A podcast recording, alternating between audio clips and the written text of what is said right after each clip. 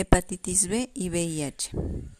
La infección por el virus de la hepatitis B puede ser aguda, que son los siguientes seis meses, a la exposición, o crónica, que es la persistencia del antígeno de superficie más de seis meses, asociado a datos que indican daño hepático, lo que provoca una enfermedad para toda la vida. Esta forma crónica puede provocar cáncer o lesión del hígado que conduce a la insuficiencia hepática.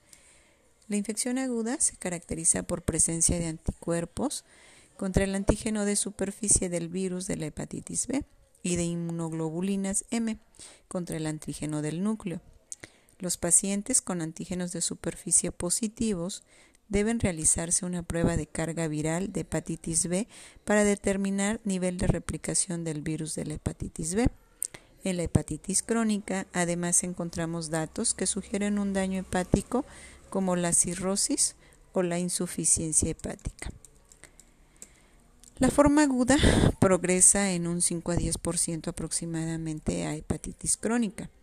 Una vez establecida la hepatitis crónica, un 5 a un 10% pueden desarrollar hepatocarcinoma. 20 a 30% puede desarrollar cirrosis y posteriormente complicaciones que llevan a la muerte.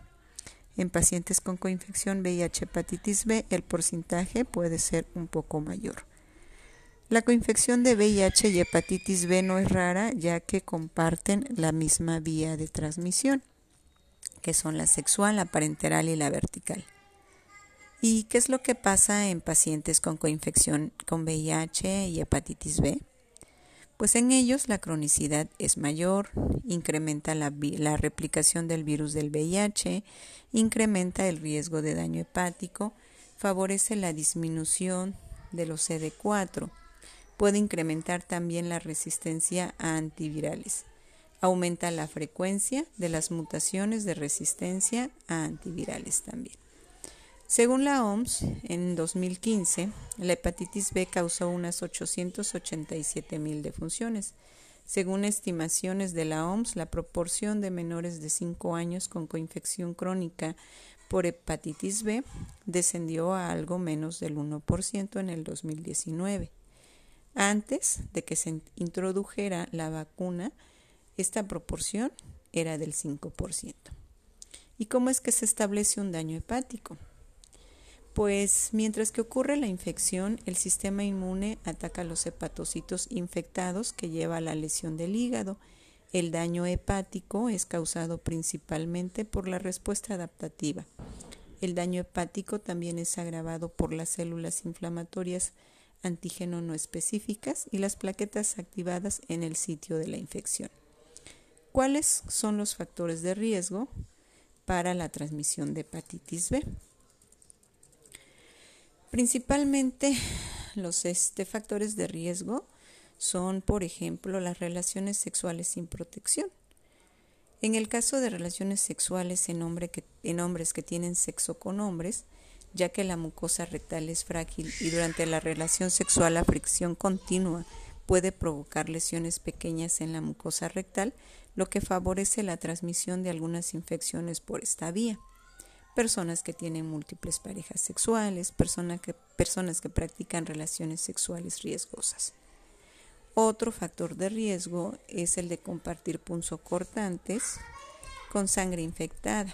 Por ejemplo, usuarios inyectados y usuarios, por ejemplo, de drogas inyectables, eh, aquellos que comparten agujas para realizarse tatuajes, como, este, como en algunas ocasiones ocurre con las personas que están en centros de readaptación. La siguiente sería la vía vertical. Esta vía vertical se presenta en el caso de que la mamá sea portadora del virus y se transmite de esta manera a su bebé. ¿Y cómo detectamos la hepatitis B? En la fase aguda, con detección de antígeno de superficie, anticuerpos de superficie o anticuerpos del núcleo de la hepatitis B, así como también datos clínicos que nos puede presentar la persona portadora. Podríamos detectar como positivo un caso de hepatitis B al encontrar un paciente con anticuerpo de núcleo positivo y un antígeno de superficie positivo. En la fase crónica podemos encontrar persistencia del antígeno de superficie, así como ecografía hepática que nos marca un daño, biopsia de hígado, estudios de laboratorio, así como datos clínicos que indican falla hepática. El tratamiento. Los objetivos del tratamiento en personas con coinfección VIH hepatitis B es prevenir la progresión de la enfermedad para reducir la morbilidad y la mortalidad relacionada con el virus de la hepatitis B. El tratamiento lo que hace es retrasar la evolución a la cirrosis, reduce la incidencia de cáncer en el hígado y mejora la supervivencia a largo plazo. El tratamiento de la hepatitis B está indicado en pacientes con enfermedad hepática activa. El tratamiento antiviral, incluyendo agentes contra el VIH y virus de la hepatitis B, está recomendada para todos los pacientes con coinfección, independientemente del recuento de CD4. El esquema en personas con coinfección con VIH y hepatitis B debe incluir por lo menos dos antirretrovirales activos contra el virus de la hepatitis B, preferentemente tenofovir disoproxil fumarato con emtricitabina, tenofovir alafenamida con emtricitabina, sin importar el nivel de DNA de la hepatitis B. Se debe evitar la administración crónica de la amibudina o emtricitabina como único medicamento activo contra el virus de la hepatitis B debido a la alta tasa de selección de mutaciones de resistencia del virus de la hepatitis B. Es eficaz la administración a largo plazo de un análogo nucleócido potente con alta, con alta barrera a la resistencia. En un ensayo fase 2 multicéntrico, aleatorizado y doble ciego, la tasa de respuesta virológica entre pacientes con hepatitis B crónica en fase de inmunotolerancia que reciben tenofovir disoproxil fumarato se comprobó que combinar entricitabina con tenofovir mejora la supresión virológica. La OMS recomienda administrar tenofovir o entecavir oral. Estos medicamentos no suelen desencadenar resistencias, son fáciles de tomar ya que es una dosis al día y con pocos efectos secundarios.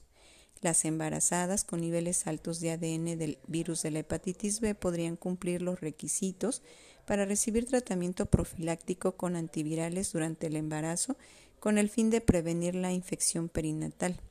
Tratamiento como tenofovir, que es categoría B en el embarazo.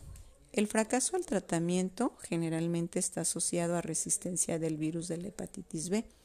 Está recomendado hacer prueba de resistencia antivirales en caso de estar disponibles.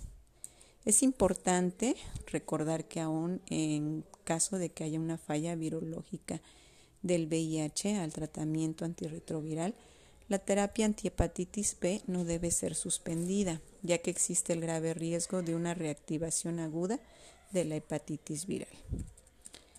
En conclusión, la detección temprana de la comorbilidad de VIH y hepatitis B el tratamiento adecuado con los antivirales influye de manera muy importante en la vida de la persona portadora, ya que al iniciar de forma temprana el tratamiento, retrasamos la evolución a cirrosis, disminuimos la incidencia de cáncer en el hígado y mejora la supervivencia a largo plazo, lo que por consecuencia mejora el pronóstico y la calidad de vida del portador.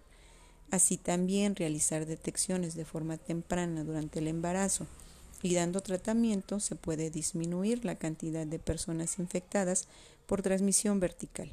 Podemos también fortalecer el apego al tratamiento, promover medidas preventivas en personas portadoras, lo que provocaría una disminución en la cantidad de contagios.